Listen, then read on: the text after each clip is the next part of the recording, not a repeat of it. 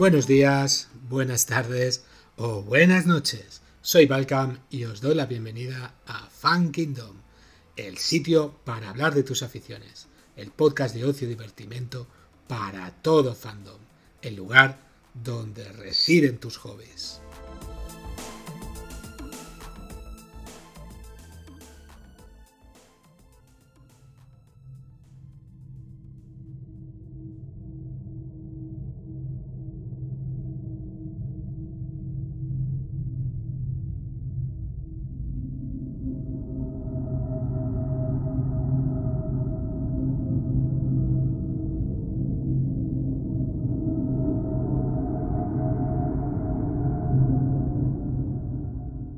Miedo es una de las emociones más antiguas y poderosas de la humanidad.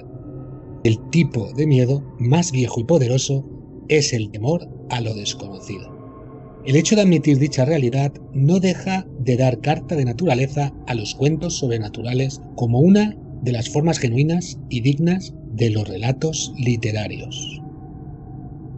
Bien, hoy vamos a hablar de Howard Philip Lovecraft H.P. Lovecraft, el maestro del horror cósmico.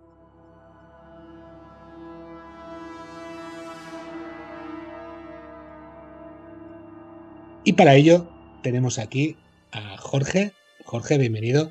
Hola, buenas tardes a todos. Eh, también tenemos por aquí a Tío Gamji. ¿Qué tal? Hola, encantado de estar con vosotros una vez más.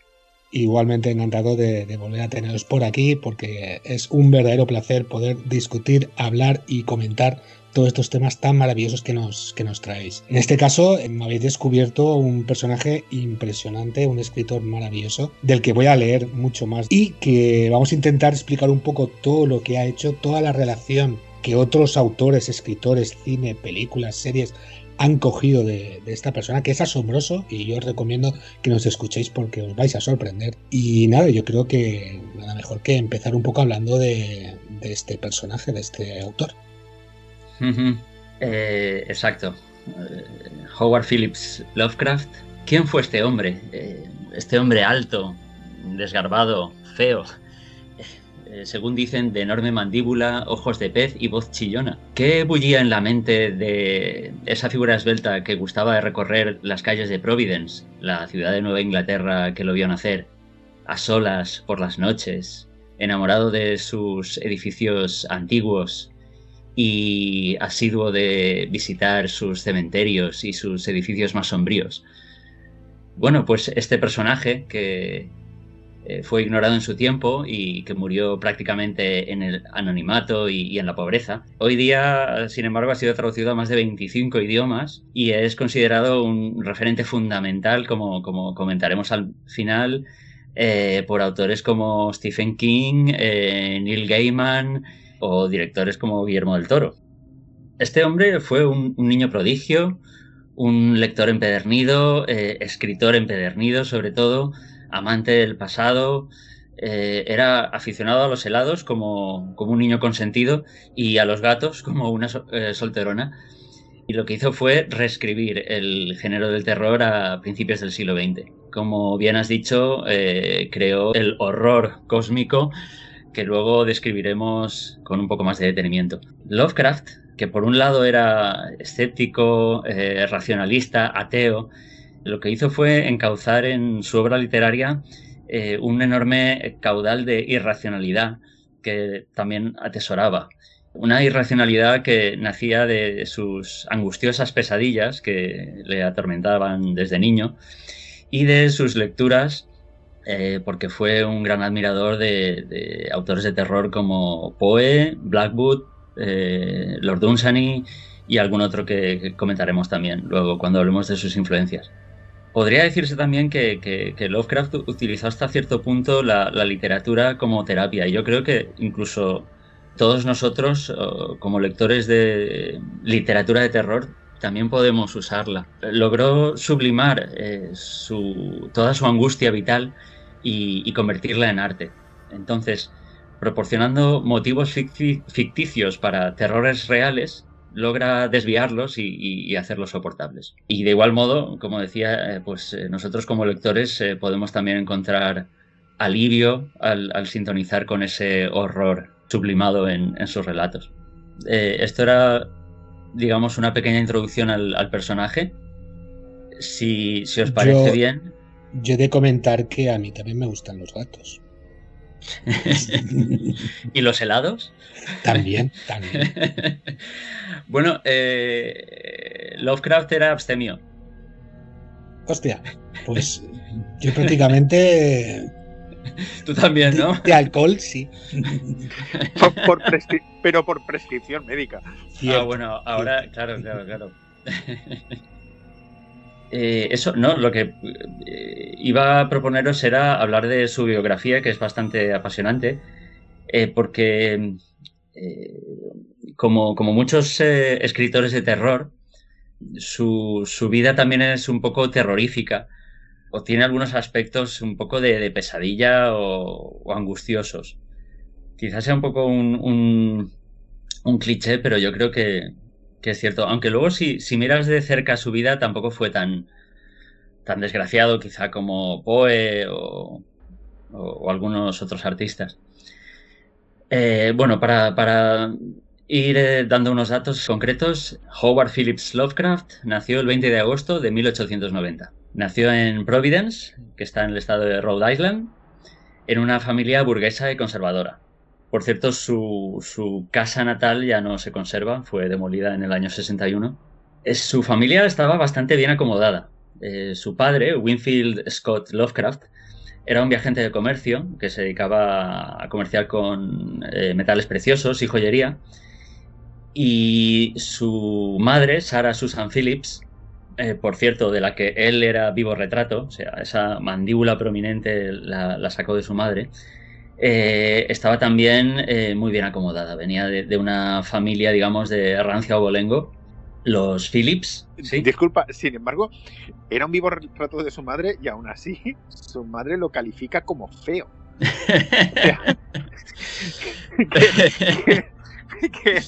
es un dato muy curioso que una madre considere que su hijo es feo Sí, cuando, cuando en, realidad ves fotos de este señor y este señor es una persona perfectamente normal. O sea, sí que tiene unos ojos grandes y un poco separados. Y yo creo que su fijación con, los monstruos marinos puede ser que venga de alguna comparación que le hicieran de pequeño, porque tiene tela la cosa. Algo de bullying que le hicieran al pobre. Bueno, eh, creo que el, pobre mm, tenía tantos problemas de que creo que no salía prácticamente de su casa hasta hasta avanzada, no sé, cuatro o cinco años. Exacto, eso iba a comentar. Eh, mucho bullying posiblemente no le hacían porque, eh, porque es que él, no se mezclaba con, más gente. De hecho, eso, lo que iba a comentar es que, su madre era pues una mujer neurótica, posesiva, eh, sobreprotectora. Entonces, lo de minar la autoestima del hijo, supongo que iba en sus genes.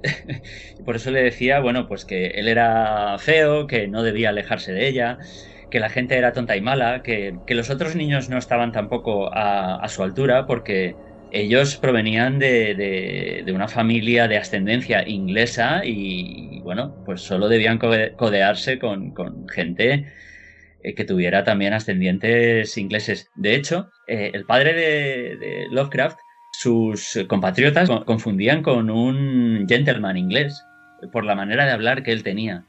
Eh, se esforzaba mucho en hablar muy correctamente un inglés británico y no americano. Y de, de, hecho, ese lenguaje, digamos un poco arcaico, se lo, se lo inculcó a su hijo.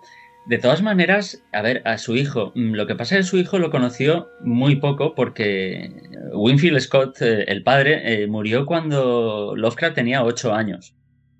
Aparte de que era viajante, cuando él tenía eh, muy poquitos años, sufrió un brote psicótico eh, este hombre y lo tuvieron que ingresar a un hospital. Entonces los cinco años, últimos años de su vida los pasa en el hospital, ingresado. Esto es una cosa bastante habitual en sus personajes, ¿eh?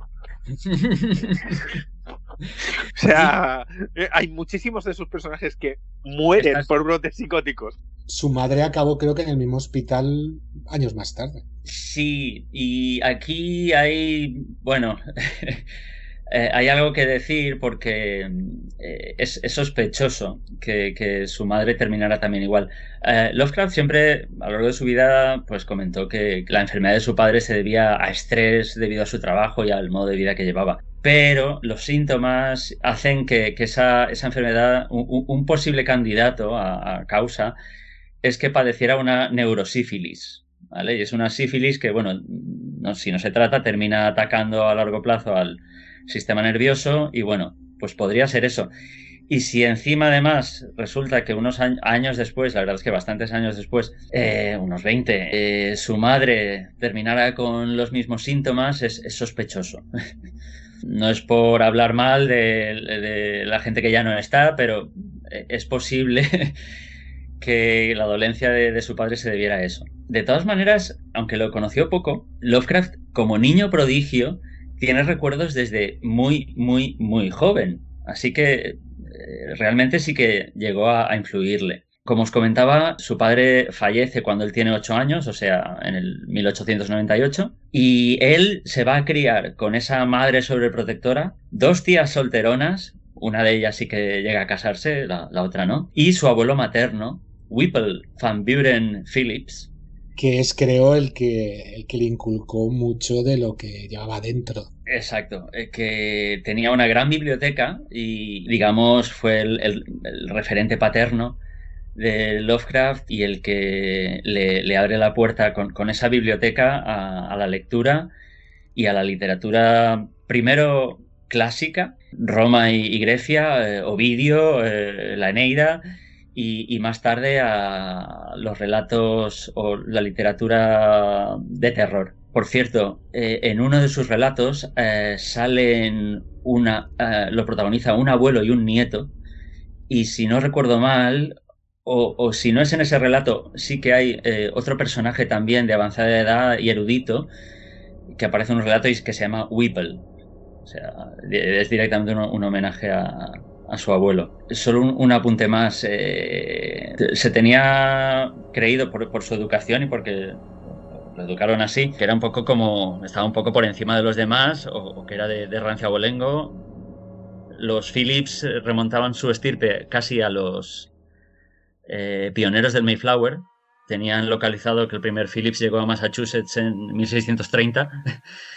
y los Lovecraft eh, este hombre eh, se molestó en rastrear el apellido y llegó hasta el siglo XV en, Inglaterra. O sea que eh, efectivamente, bueno, eran de, de rancio abolengo. Nada, como decía, pues recibió una eh, educación aristocrática de gente bien venida a menos porque primero con la muerte del padre, luego con los negocios, continúan los negocios del abuelo, pero a principios de siglo ya empieza a tener problemas, tiene un descalabro financiero y termina muriendo cuando Lovecraft es todavía bastante joven.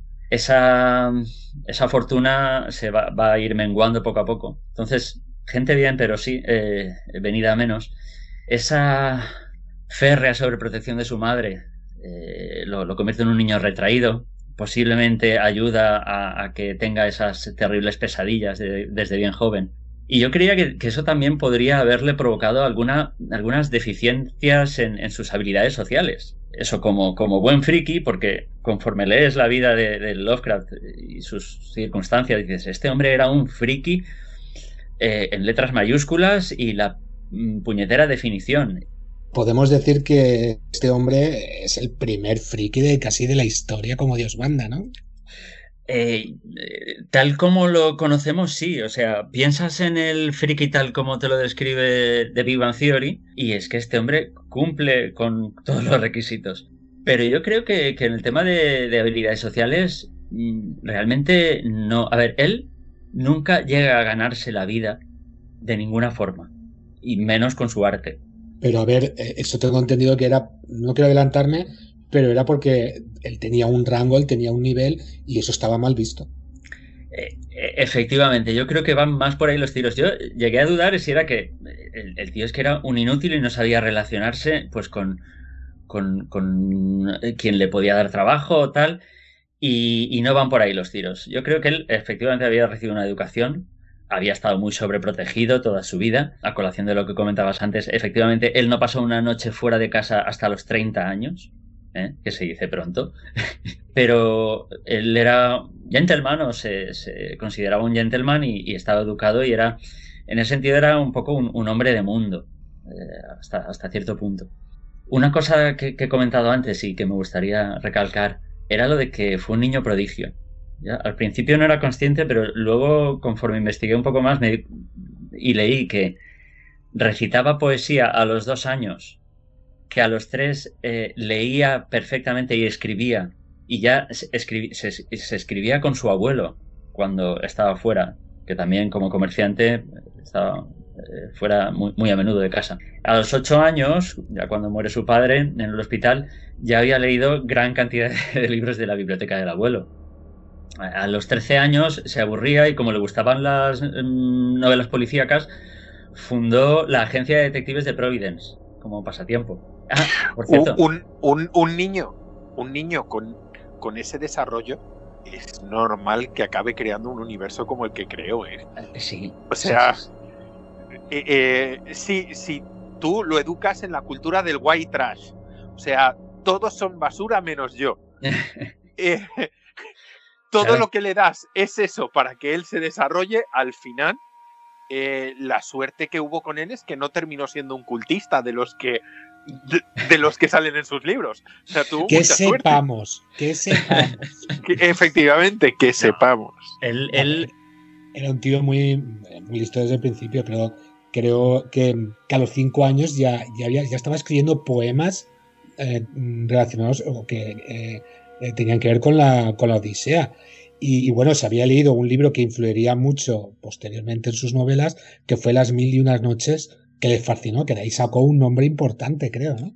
Eh, claro, yo pensaba que era ese nombre lo, lo, había mm, ideado de mayor, y es que con cinco años él se saca la identidad de Abdul al-Hazred de la manga, y digamos era, era como su alter ego o y, ese nombre que él se inventa de niño, claro, luego lo, utiliza de mayor. Él, con cinco años, eh, aparte de un friki, era, era un viejo joven total, por, ser niño prodigio, porque cuando leí esta anécdota no me lo podía creer. O sea, el tema de la religión, lo educaron como protestante, a él no le convencía. En, el momento él conoce el panteón griego y romano, todo aquello le, le fascina. Y a los cinco años, cuando no lo entiendo mucho, pero a los cinco años cuando le dicen que Santa Claus no existe, dice, ah, pues si Santa Claus es un mito, entonces, ¿por qué Dios no también es un mito? Eh, eso es un, ¿Te lo dice un niño de cinco años? Perdón. o sea, ya tenía las cosas muy claras. Él no creía en nada. El no creer en nada le, lleva a, lo que es una visión filosófica que, se llama cosmicismo y que, y que le ayuda a, o que desemboca automáticamente en el horror cósmico de, su obra. El cosmicismo es ver como el universo como una entidad mecánica eh, sin ningún tipo de propósito, ni, ningún tipo de, objeto, ni, ningún tipo de moral ni ética, en la que el hombre pues no, no pinta nada. Es, es eh, el hombre y toda su humanidad se queda en, en la persona, no tiene que ver nada con el mundo. Esto, esto es el, el leitmotiv de su, de, su obra. Porque al final eh, su obra de lo que de lo que habla es exactamente de eso, de lo insignificante que eres frente al universo, ¿vale? Eh, entonces, eh, eh, eh, creo que es verdad que su desarrollo de, joven al final acaba marcando qué va a construir en, su obra, qué va a construir. Porque si, si nos fijamos bien, él como persona, como ser humano, se desenvuelve de otra forma. Él es capaz de mm. hacer amigos, aunque sea por, por carta, es capaz de relacionarse con gente, es capaz de, de casarse con gente que no están en su órbita social ¿vale? Pero, sin embargo, eh, todo ese carácter y toda esa fuerza que le imprimen de pequeños, lo que él desarrolla en su obra literaria eh, eh, magistralmente, por otra parte. es mi opinión, es mi opinión. Sí, yo pienso igual. Él era un grandísimo reaccionario, o sea, le, encantaba el pasado, igual como hemos hablado del paganismo, su siglo favorito era el, siglo XVIII. Y eso se, muestra también en, su obra, eh, tiene una obsesión, hay veces para hablar mal de ese pasado, eh, y, otras veces, pero muchas veces para hablar de, ese pasado como algo idealizado. Él, por ejemplo, estaba a favor de la aristocracia y, de la monarquía británica, le parecía que eso era lo mejor. Y desdeñaba o deploraba eh, la guerra de independencia de su país. O sea, eh, a la guerra de la independencia la llamaba el cisma de 1776, diciendo, ¿qué mal hicimos entonces en desgajarnos de nuestra madre patria. De todas maneras, aunque esto es, así, él también eh, dijo muchas veces que sus dos siglos favoritos eran el 18 y el 20. Y del 20 lo que le gustaba, aunque no le gustaba nada lo moderno, lo que le gustaba era la ciencia. A él le, apasionó desde bien pequeño eh, la astronomía, de hecho lo, iba a comentar, a, los 12 años eh, se aficiona a la astronomía y publica un semanario en Providence sobre astronomía que llega a tener 69 números. Eh, eso, por afición. Ya, iba apuntando maneras que lo suyo iba a ser o estar relacionado con, la letra escrita. Y bueno, él intentó estudiar química porque le, atraía mucho, pero bueno, al final no, no pudo ir a la universidad, ahora lo veremos. Le, le, gustaba eh, o le apasionaba todo lo que tenía que ver con la ciencia y los adelantos científicos y estaba muy bien informado de todo lo que pasaba en su tiempo, tanto en ciencia como en, política. Eh, o sea que, aunque todo lo moderno, y por ejemplo, él, lo dice, hay, una cita suya que dice que el, modo de vida moderno americano y los objetivos de la vida moderna americana, de todo más rápido y, el lujo material, eh, le parecía pueril, absurdo, o sea, no, él estaba en otra onda, en, pues, como, como, comentaba antes Miguel Ángel, pues él era un gentleman y lo suyo estaba en el arte refinado. Y también, bueno, por, por otro lado, en, la ciencia, porque todos esos adelantos le, apasionaban. Para intentar acabar con, su vida rápidamente, decir que cuando él tiene 14 años, eh, fallece su abuelo, y ya será la primera vez que, se deprima intensamente y, que considere el suicidio. O sea, eh, este hombre, su vida va a ser bastante patética en ese, en ese aspecto, va, a pasar por etapas muy deprimentes. Luego, por otro lado, aunque sí que es verdad que él, cuando era muy pequeño, según tengo entendido, básicamente se educó en casa con tutores particulares, al colegio asistía rara vez. Digamos que al instituto sí que fue, pero tenía, verdaderos problemas eh, eh, físicos y no se sabe muy bien qué enfermedad tenía. Pero, por ejemplo, un compañero suyo describió que le daban como, convulsiones, ¿vale? que estaba sentado a su lado y de repente se levantaba y... Entonces especulan con que pudiera tener una enfermedad eh, infecciosa del sistema nervioso que se llama Corea Menor o, y esto sonará más, baile de San Vito. que yo creía que eso era una especie de dicho, pero no, es, es una enfermedad infecciosa que ataca a los nervios y que puede producir eh, espasmos incontrolables. De todas maneras, a adolescentes no suele atacar, entonces no está muy claro. El caso es que por estos tipos de problemas y por migrañas que tenía, él nunca se gradúa. Tenía intención de acudir a la Universidad de Brown, pero no se gradúa y eso le va a cerrar bastantes puertas.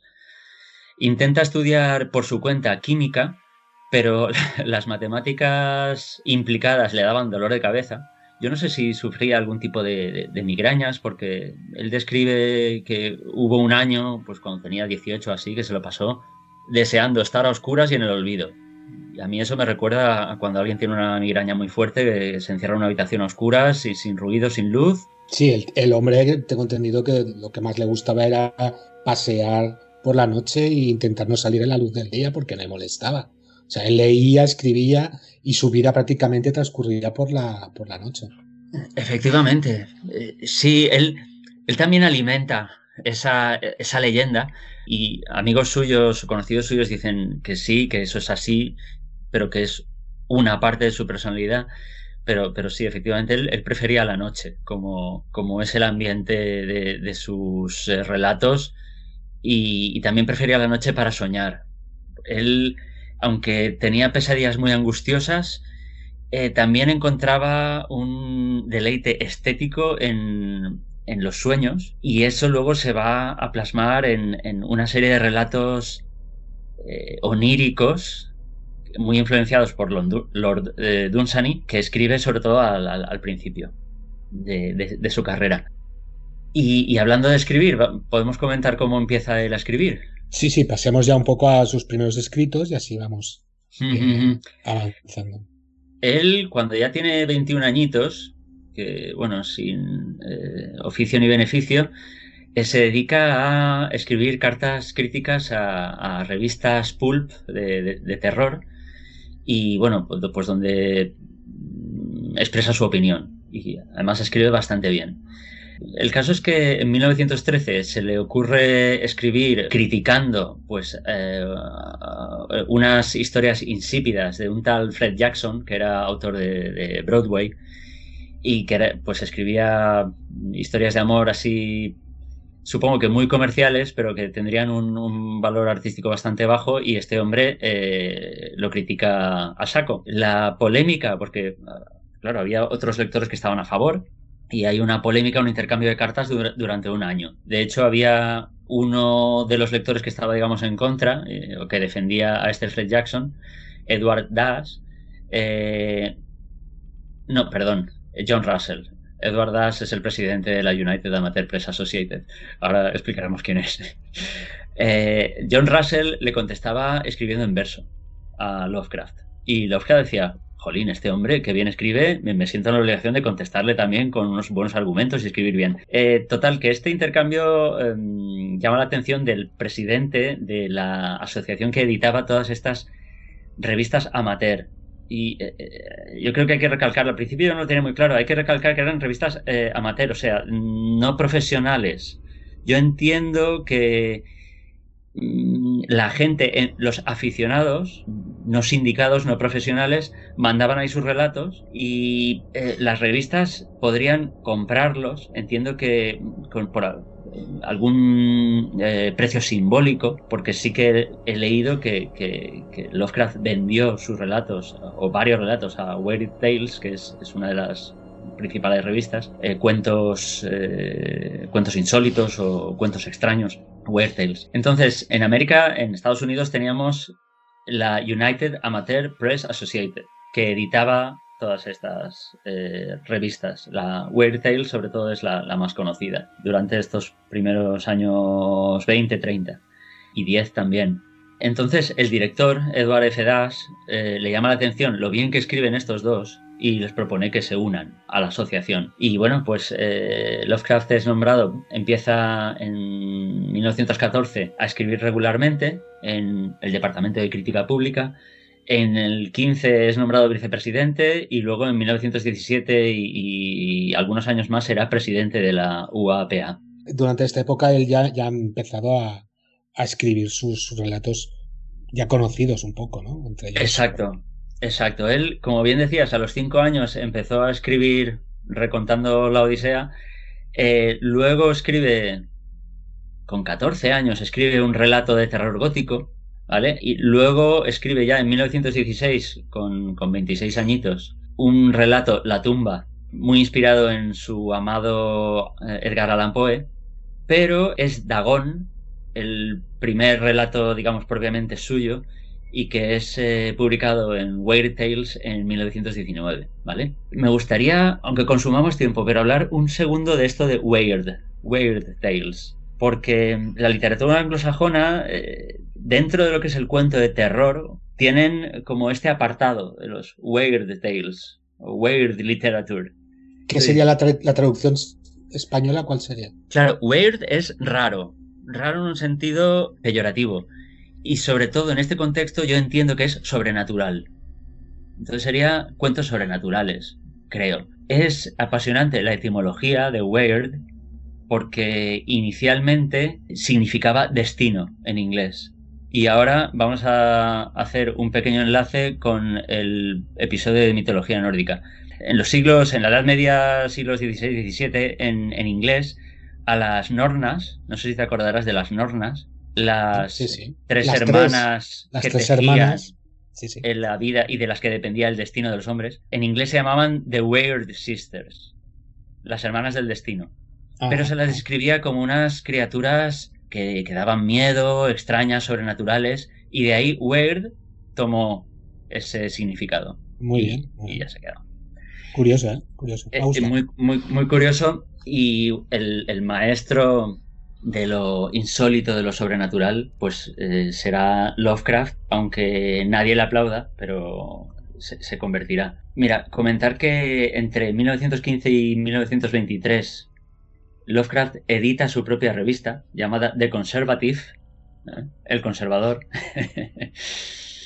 eh, que es una publicación que contenía ensayos, no solo suyos, sino de diferentes autores sobre temas políticos y sociales de actualidad poemas, relatos, crítica literaria.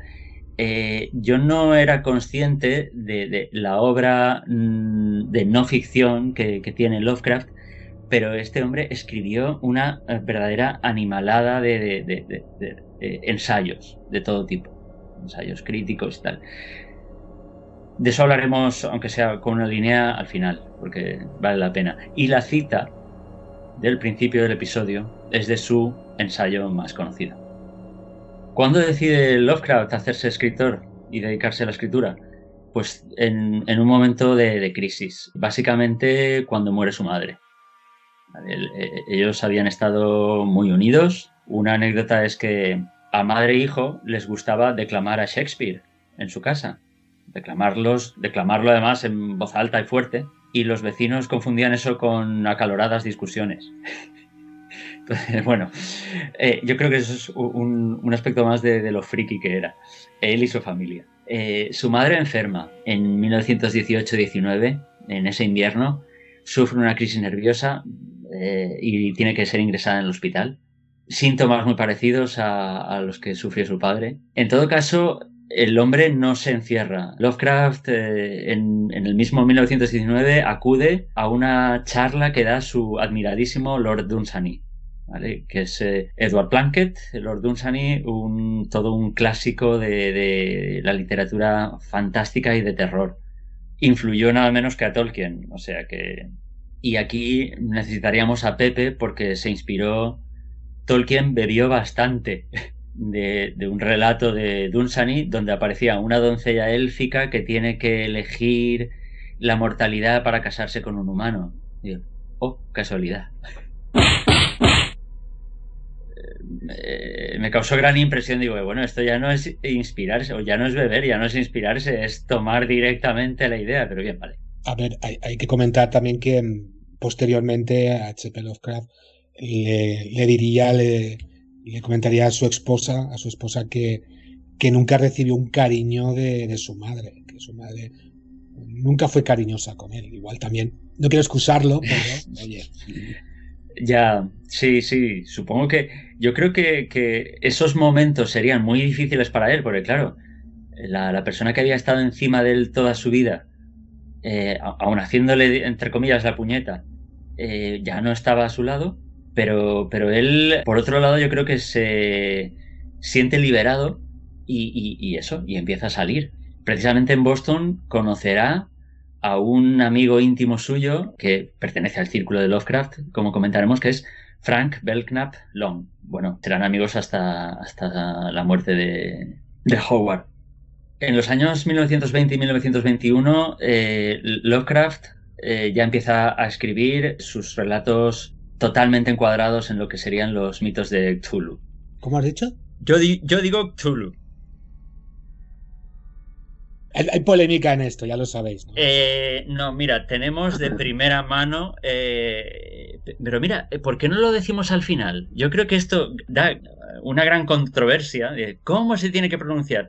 Bueno, eh, tenemos la carta que Lovecraft en 1934 manda a un fan, porque si, si, hay algo que hiciera Lovecraft, aparte de escribir, era escribir cartas, y explica exactamente cómo se tiene que pronunciar. eso lo dejamos para el final. Así nos aseguramos que escucháis todo el episodio.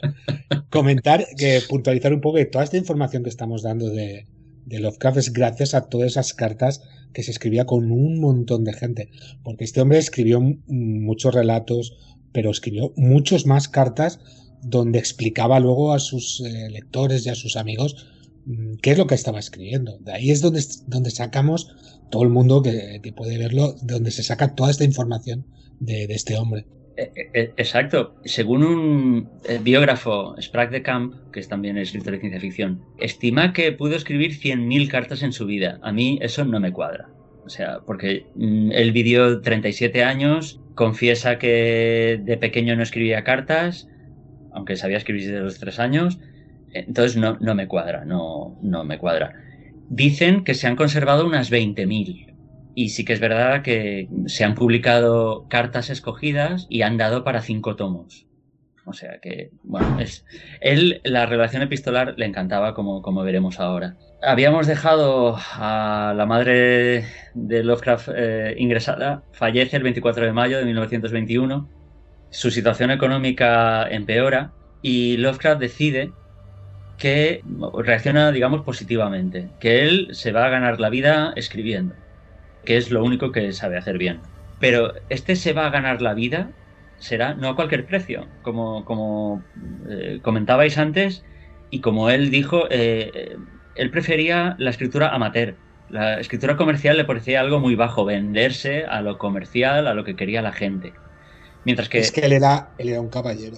Ahí está. Si eres, si lo practicas como afición, bueno, yo lo hago esto pues porque como hobby puedes hacer lo que tú quieres y no estás sujeto a los dictados de nadie. Entonces, sí, ganarse la vida entre comillas hasta cierto punto, pero como veremos, no, no, no va a ser así. De todas maneras, él se dedica a tareas relacionadas con la escritura, realizar críticas, ser corrector de estilo, en fin. Dentro de la UAPA, pues creo que esos cargos eh, aunque no les reportaran un gran sueldo, algo para vivir le, le, darían. Aquel año también, justamente dos meses casi después de que su mujer muriera, pasa algo muy importante en su vida. Su madre. Su madre, perdón, perdón. Se muere su madre y, a los dos meses él prácticamente se casa. A ver, no. Eh, su madre eh, muere en el 21. Vale.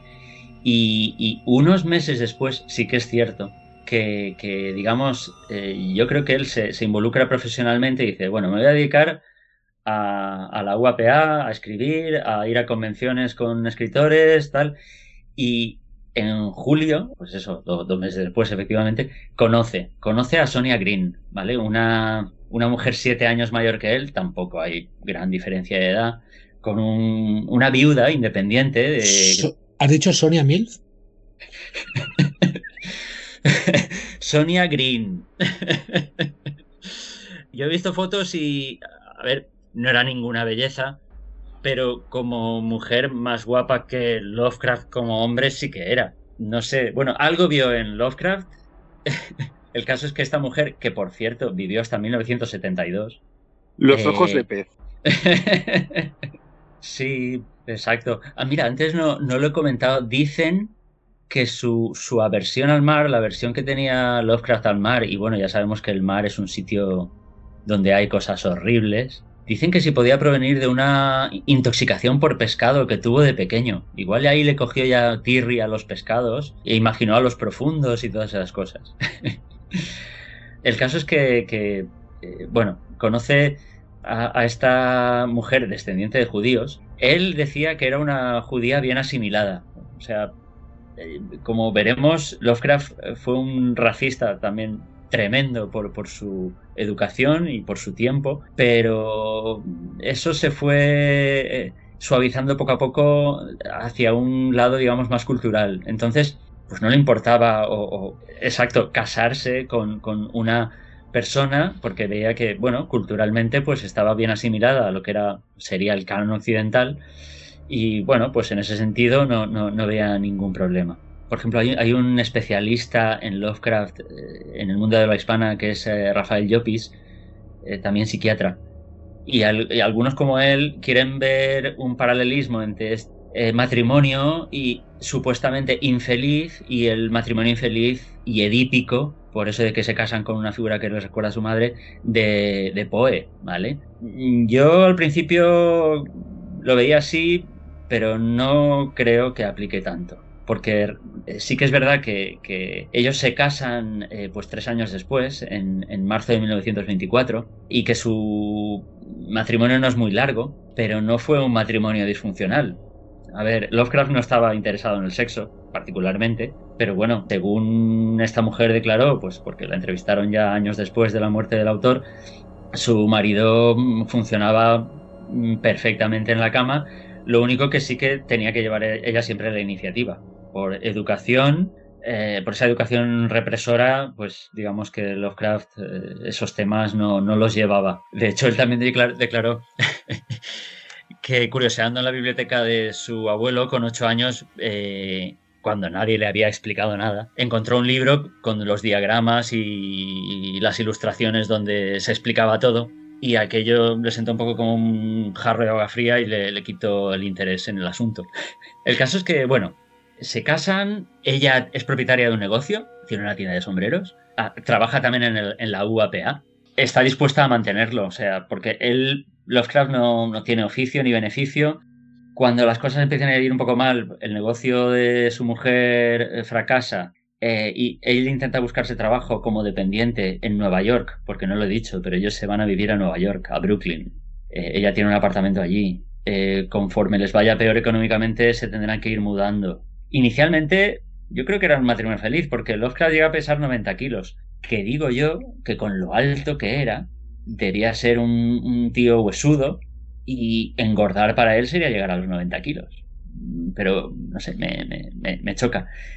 Eso fue, digamos, en la época de Bonanza, porque luego eh, les empiezan a ir mal las cosas, él intenta buscarse un trabajo y resulta fatal y tienen que mudarse a apartamentos más pequeños, más humildes, en zonas pues más próximas también a donde viven emigrantes y tal. Y ahí Lovecraft reacciona, eh, a ver, él era un, tremendo racista, pero yo creo que en el fondo no era una mala persona. Una mala persona quizá hubiera reaccionado con, con violencia y él, el pobre, se tiene como una persona civilizada y él lo único con lo que puede reaccionar es con el terror. O sea, él llega a estar aterrorizado de, vivir donde, donde vive. De hecho, hay, una noche en la que vuelve a su piso y se lo han desvalejado por completo. Y, se queda con lo opuesto. A ver, su mujer tiene lo que hace es buscar trabajo y donde le sale trabajo viaja. Así que pues igual se va a Cleveland o a donde sea. Y Lovecraft se queda allí solo en, en Nueva York, en el barrio de Red Hook, eh, próximo a zonas con inmigración y delincuencia y bueno, pues se deprime muchísimo, es una de las peores épocas de su vida, aunque por otro lado, por ejemplo, estaba cerca de, amigos suyos como Frank eh, Belknap Long, este que conoció, conoció en, en, Boston, que, vivía en Nueva York. Pero él declara más tarde que, esos son los peores años de su vida. Su mujer le envía dinero cada semana, pero bueno, eh, llega a ser asquerosamente pobre y dice que tenía que pasar tres días con una lata de habichuelas y un pedazo de queso y dos rebanadas de pan. En fin, ese, ese matrimonio termina deshaciéndose más que nada porque cada uno tiene intereses distintos. Eh, él, se, se, separan. Él se vuelve a Providence, dice yo no quiero vivir aquí, aquí hay demasiados inmigrantes. Eh, él, ¿Cómo los llamaba? los llamaba horda italo-semítico-mongoloide o sea, le parecían pues humanos de segunda clase. Luego, sí, sí, luego esta visión tan, tan biológica. Esto, esta visión, eh, iba a decírtelo, esta visión tan biológica se, retrata también mucho en su obra. E, efectivamente. Porque, porque eh, uno de sus personajes más, más trillados, ¿vale? Que son, son los profundos, ¿vale? Eh, siempre son personajes con pocos recursos, em, con pocos recursos, con poca educación, con poca cultura y que además viven alrededor de zonas obviamente húmedas, ¿vale? Porque vienen, porque vienen del mar, pero yo creo que tiene que ver mucho con, con, esos muy malos años y con esas malas, con ese terror que él siente hacia los desconocidos, por decirlo de alguna forma. Yo creo que, es que lo que se ve en él eh, acaba siendo, acaba siendo eso. Él es un, reflejo de, Su obra es un reflejo de su educación. Si bien en todos los sentidos, porque no hace ataques directos a un tipo de persona determinado, pero sí te refleja que, bueno, en estos ambientes se mueve esto, ¿vale? Igual que, que la gente eh, muy culta, en parte de su obra eh, siempre oculta algo, ¿no? Entonces, eh, no sé, es su obra tiene un, reflejo de, de, su psique interna muy grande, lo cual es un poco lo cual es un poco acojonante a mi, a mi modo de ver. Pero bueno, Sí, es un poco un monstruo. El propio Lovecraft es, un monstruo cuando te das cuenta de, Ostras, es que si pensaba así, si consideraba que. A ver, algo realmente sonrojante. Una de las primeras cosas que, publica, pues eso, con, con, no sé, 18, 19, 20 años, yo creo que tenía ya 20 años, manda un poemilla que había hecho a un periódico local, se lo publican y es sonrojante, mm, que da vergüenza leerlo porque habla de que Dios creó al hombre tal y luego entre medias creó a una cosa que estaba que no era ni mono ni hombre y pero por, el amor de Dios. Eh, luego pues eso, todo eso yo creo que eh, él lo sublima, lo sublima en, sus relatos y, cuando se ve expuesto en el mundo real a toda esa gente diferente, eso no, yo creo que lo único que le salva es eso, que no, reacciona con violencia, que lo único que hace es reaccionar con terror. Mira, si no fueras tan cazurro, no tendrías tanto miedo. Pero bueno, al menos es la reacción menos mala posible, quizá. Era un tío pacifista, quiero decir, no nunca abrazaría el, nazismo en, su totalidad, ¿no? Eh, sois, muy buenos, sois muy buenos con él. o eso, o era un rematado cobarde. No, eh, no, a ver, yo lo he llamado monstruo. o sea, en cierto modo, él, era. Eh, esos aspectos sí que son monstruosos de, su forma de ser. Eh, a ver, y, cobarde sí y no. Porque yo leí que sí, que él era pacifista. Y, bueno, por, por otro lado, no podemos saber si hubiera estado a favor del nazismo por cuando murió aunque hubo muchos americanos que estaban muy a favor del nazismo, como el padre de Kennedy y algunos otros clásicos. Por cierto, los nazis hubieran tildado su arte como arte degenerado. o sea, que no hubiera tenido nada que hacer con ellos. Eh, vale, decía que él era pacifista, de acuerdo. Él no hubiera estado, de hecho, mm, aunque al principio estaba a favor de Hitler porque él pensaba que iba a defender la cultura germánica que como emparentada con, con, la británica pues le parecía muy bien, pero cuando un amigo de la familia que había estado en la Alemania nazi volvió y les contó a él y a su tía, que en aquel momento ya él vivía con su tía, que a los judíos los apaleaban en la calle por ser judíos, él, él reaccionó como una persona ilustrada y educada y dice, pues este hombre lo que está haciendo en su país parece que no es lo mejor. él no estaba a favor de esas cosas. Y sobre lo de cobarde, él intentó alistarse en la Primera Guerra Mundial para defender a, su amada Inglaterra. Pero imagínate el numerito que le montaría su madre cuando amenazó con, con desvelar ante todos los estamentos que fuera necesario todos los problemas de salud que él había sufrido. Porque para más Inri él había pasado el examen médico. Pero bueno, eh, su madre le montó un numerito y, bueno, no, no, no, pudo alistarse. Eh, quiero decir que cuando le tocaba eh, la fibra sensible, hubiera podido hacer la guerra. Entonces, lo único que podemos afirmar es que sí tenía miedo a una cosa, que eran a sus sueños y a su madre. sí, sí, sí, sí, cierto. Y además, igual en las pesadillas, a ver quién salía.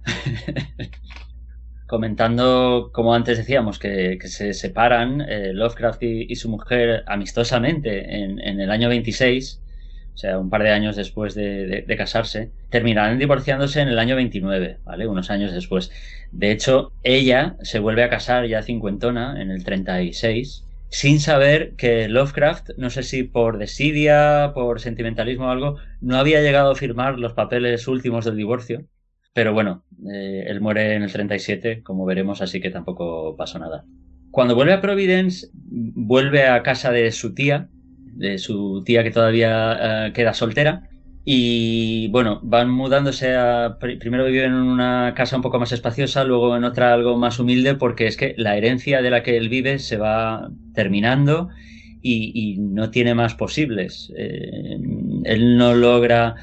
Eh, aunque esa última década de su vida, eh, exacto, del 27 al 37, va a ser la más prolífica y cuando más escriba y escriba sus mejores relatos, eh, él no, no, va a lograr vender en ninguno.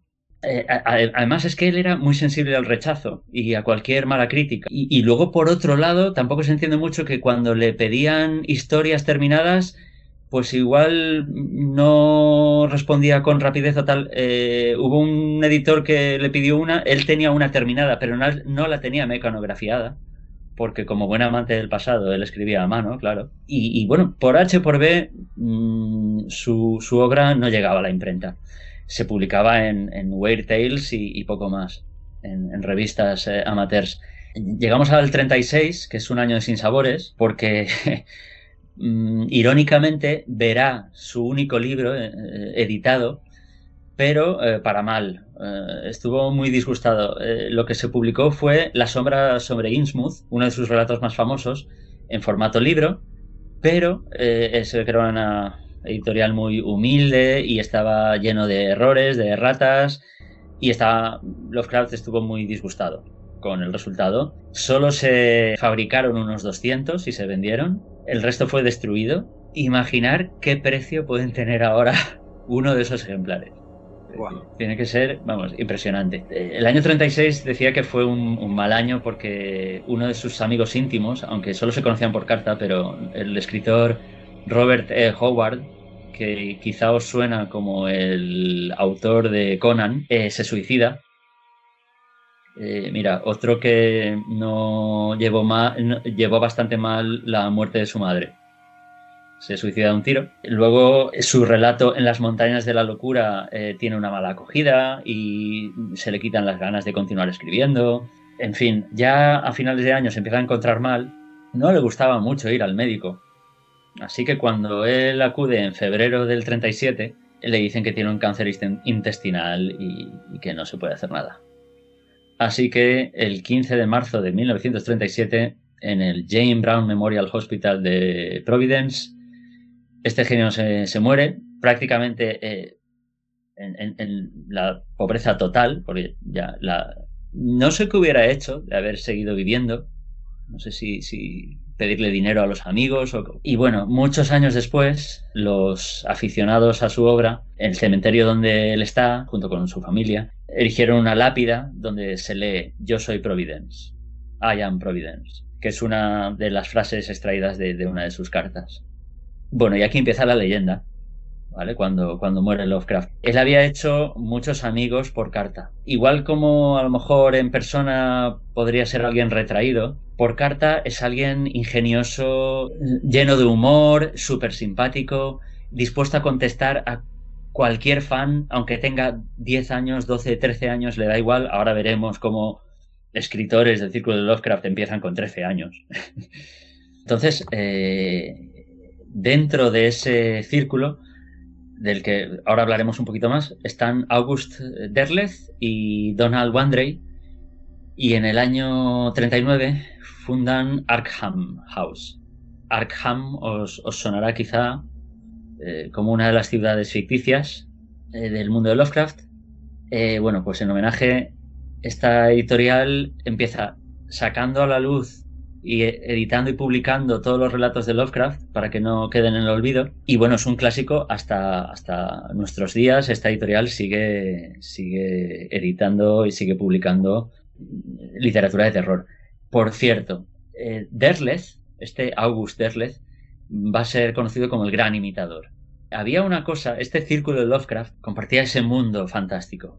Eh, unos escribían relatos ambientados en el mundo del otro, unos inventaban libros que luego se citaban en, otro relato, eh, había relatos que continuaban a otros relatos, eh, se ve que hicieron una especie de, puesta en común una especie de borradores donde Lovecraft había anotado ideas para argumentos y que se podían desarrollar en el futuro, era el llamado Common Place Book o libro de lugar común, de lugares comunes, no sé. Antes de su muerte, eh, Derleth consigue que, Lovecraft le, dé el permiso, digamos, para, para, continuar. Y será el gran continuador y potenciador de los llamados mitos de Cthulhu. Que por cierto es Derleth el que se, inventa esta denominación, este nombre. Lovecraft ni siquiera le había dado un nombre, solo le, llama, le llamaba en medio en broma Yoxozocería de uno de los dioses, Yog Sothoth. Porque para él era casi algo de fondo, algo de una ambientación, algo para dar profundidad, algo para, dar una profundidad cósmica y, horrible a su mundo y a su atmósfera. Eh, ¿Te refieres, eh, ¿Te refieres respecto a los mitos, no a Chulu? Chulu sí que los saca él.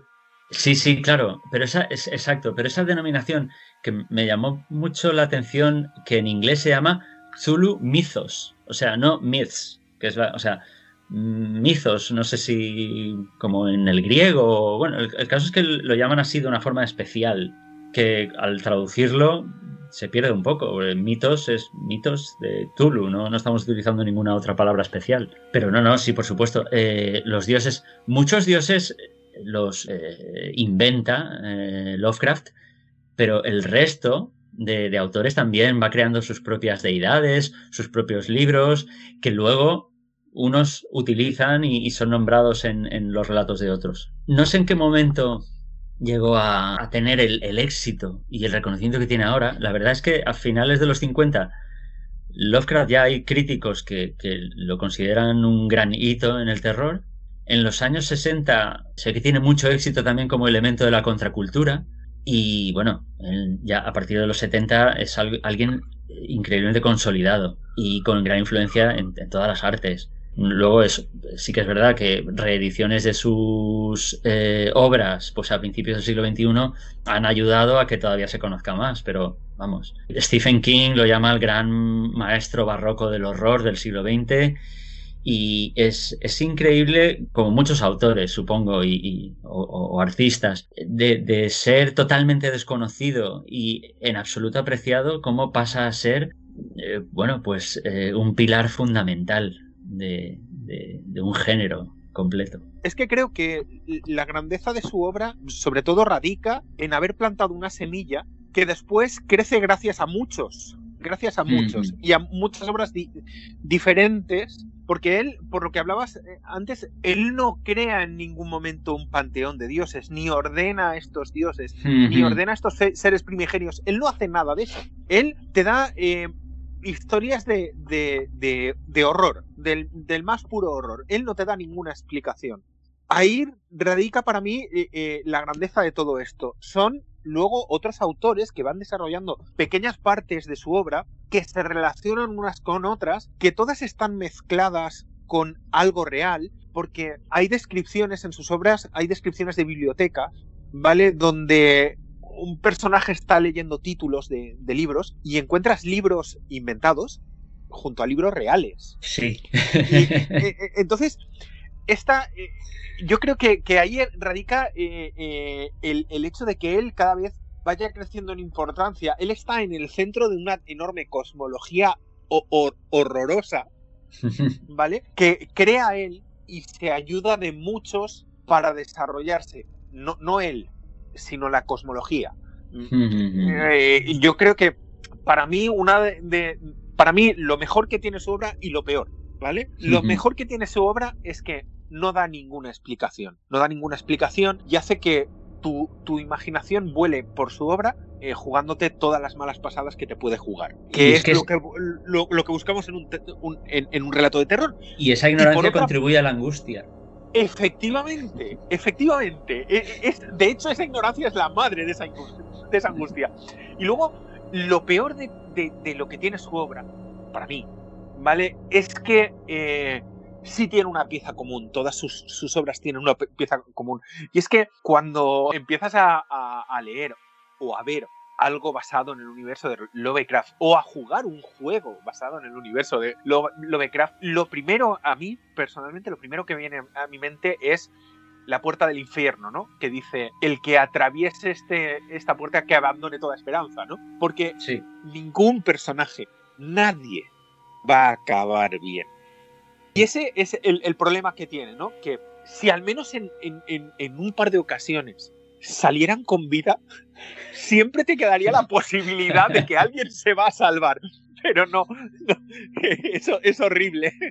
Es Ah. horrible, es- es- pero es muy grande, ¿eh? O sea, para mí es muy Ujú. grande todo esto. A mí me gustaría comentar que justamente eso que habéis explicado, de que no define ese horror, sabes que está ahí, un poco la ignorancia nos da más, lo que decía Víctor, nos da más eh, desazón, nos, nos, nos da más terror, lo contrarresta maravillosamente con las descripciones tan góticas de todos sus adjetivos que enriquecen eh, eh, sus escritos y sus obras. O sea, es, es un poco el, el el yang, ¿no? No te explico de dónde viene, qué monstruo es lo que hay ahí, pero te lo des, pero la descripción, los adjetivos que te hace de las cosas que, que, que rodean al personaje, del ambiente, del, de, es, es, es, es enrique- enriquecedor, es, es maravilloso. Da mucho Claro, detalle eh, del, del- del contexto, del, del paisaje, de, de lo que rodea, pero del centro del espanto y del horror, de, de lo que está provocando, to- del protagonista, del, eh, ahí no, lo deja a medio definir. Claro, él te, él te crea una situación, pero no te explica por qué. O sea, estás completamente abrumado por lo que tienes alrededor, pero no sabes qué es lo que te ha hecho llegar ahí, ni por qué eso te va a pasar a ti. O sea, y eso, e- e- es que eso es la, la descripción del libro de, de- del, del horror, ¿vale? Yo, Mm, mira, tuve la, la- pues la, la desgracia o, o- o la gracia, no lo sé, personal y, y- y- y- y- y sé que no soy el único de haber de haber eh, eh, convivido con una persona que, que en sus últimos años eh, sufría Alzheimer y demencia. ¿Y vosotros creéis que puede haber algo más horrible que despertarte todos los días sin saber dónde estás ni con quién? Pues esto es exactamente lo que hace él. Tú eres perfectamente consciente de lo que hay a tu alrededor, pero no sabes por qué, ni cómo, ni qué te va a pasar. Ese, eh, eh, eh, y, y eso es, es muy grande en su obra. Es muy grande. Esas eh, descripciones absolutamente maravillosas. Esos monstruos eh, terribles. Pero es que además, todos los autores que lo desarrollan, la gran mayoría, a ver, Guillermo del Toro, los monstruos de Guillermo del Toro son fantásticos para, para, para los relatos de Lovecraft. Los, eh, el dibujo de, de Barrows, ¿vale? En Providence, por ejemplo, es, es, es, es maravilloso. Me encanta, me encanta, ese, es maravilloso el Neil, Neil Gaiman. Sí. Neil Gaiman como autor y, y Barrows como, como dibujante. O sea, eh, la obra es fantástica. Eh, yo qué sé, el, el- hay adaptaciones muy buenas ahora. Bueno, a mí me han gustado mucho en, en- en televisión de obras alrededor de este universo que, que también eh, son fantásticas a este, a este respecto. No sé, eh, a mí, ya- te digo, lo grande es que su obra crece, eh, crece en espiral, en la que él está en el centro y se, y se desarrolla perfectamente. Y no da eh, todo ese este lujo de detalles eh, de, oh, es muy grande en la fuerza porque tiene midiclorianos, se lo ahorra. Se lo ahorra. Muy bien. Oye, ¿qué os parece si, si nos empezamos a centrar un poquito con, con sus relatos, a enumerarlos tal vez? ¿O quieres decir alguna cosita más rápida, Víctor? Eh, solo, es que eh, en relación a, la puerta del infierno de la que hablaba Jorge, es que eh, tengo una cita aquí donde Lovecraft lo, lo- explica y, y- y lo dice eh, exactamente con, con una imagen muy parecida. Él, él dice que lo humano, los intereses y las emociones humanas están muy bien, pero en el ámbito humano, o sea, el personaje, los dejas ahí, pero que no tienen, como decíamos antes con esto del cosmicismo, no tienen ninguna validez ni ningún significado en, un, en una dimensión cósmica. Entonces, cuando cruzas esa, esa frontera eh, y, sales al, al exterior, a ese, pues, eh, esa ciudad corrompida, ese mar maléfico, esa cueva, lo que sea, cuando pasas a ese otro lado, eh, tienes que dejar la humanidad eh, atrás, porque no tiene lugar ahí. Y ese, sería el abandono a toda esperanza. de todas formas, y, como pequeño contrapunto, hay un par de ellos que, terminan relativamente bien. Entonces, bueno, pues no te quedas con tan mal cuerpo. lo, disfrutas, lo disfrutas. Eh, ¿Os parece? Solo si doy la lista, solo por tener los nombres, no, no, no explicarlo, de, la gente que le influyó y de los, eh, de los autores principales que, que, le influyeron o de los que bebió. Y porque eh, sí que es verdad que el horror cósmico lo, lo entre comillas, inventa y, lo lleva a un nivel eh, no conocido antes Lovecraft, pero ya antes existían cosas, existían eh, historias y, relatos y novelas que, que empiezan a, preconizarlo, empiezan a, prefigurarlo y vale la pena simplemente nombrarlo. Por ejemplo, hay una novela de Bram Stoker eh, la guarida del gusano blanco, que es una criatura monstruosa de tiempos inmemoriales, que, ya empieza a recordar un poco a, todas estas criaturas. Hay película al respecto de esa novela, que lo sepas. Ah, mira. Pues esta novela es de. Drácula es del 1897, o sea, ya, era un escritor afamado. Esta es, del 1911. Y a Lovecraft le parecía muy bien la idea, pero no le gustaba cómo la había desarrollado. O sea, que ya decía, vale, esto de aquí se puede sacar gran cosa. Hay mucho potencial. Arthur Machen, ¿vale? Un escritor galés fundamental.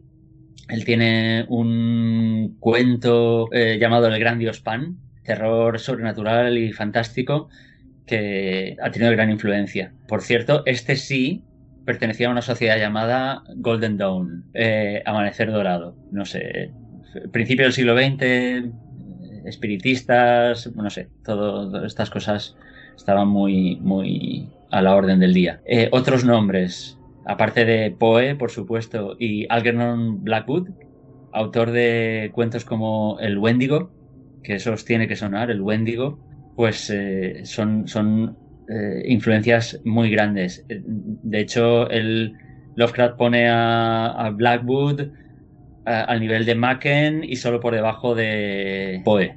William Hodgson tiene un, una casa, un relato llamado La casa en el confín de la tierra, que ya tú los lees y eso es horror cósmico, tal cual. Lord Dunsany, que influyó mucho, sobre todo en sus primeros relatos oníricos. Lovecraft ahora lo veremos, tiene unos, relatos ambientados como una como en un pasado así medio mítico, algo que podría ser como Babilonia, pero unas ciudades ficticias. Y, no solo eso, sino el, ambiente y cómo lo describe es, realmente es onírico, recuerda un sueño. Y bueno, pues esos relatos están, están muy influenciados por Dunsany. M.R. James, escritor de cuentos de fantasmas, es también una gran influencia.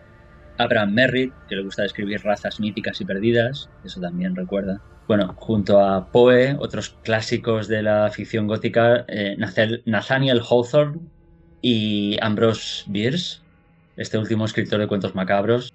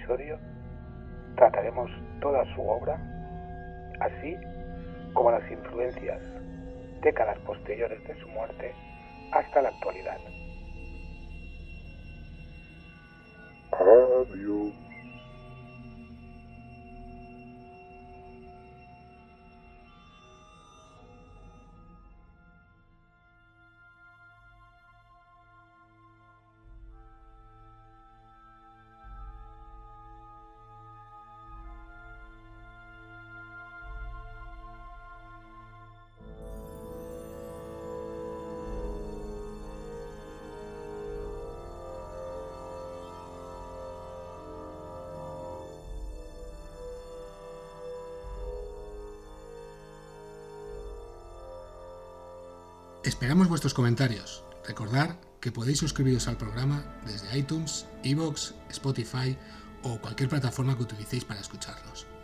Si queréis estar al día y no perderos ningún episodio, podéis seguirnos en Facebook o Instagram. O también podéis poneros en contacto con nosotros en info.fankingdom.es. Os esperamos en el próximo episodio.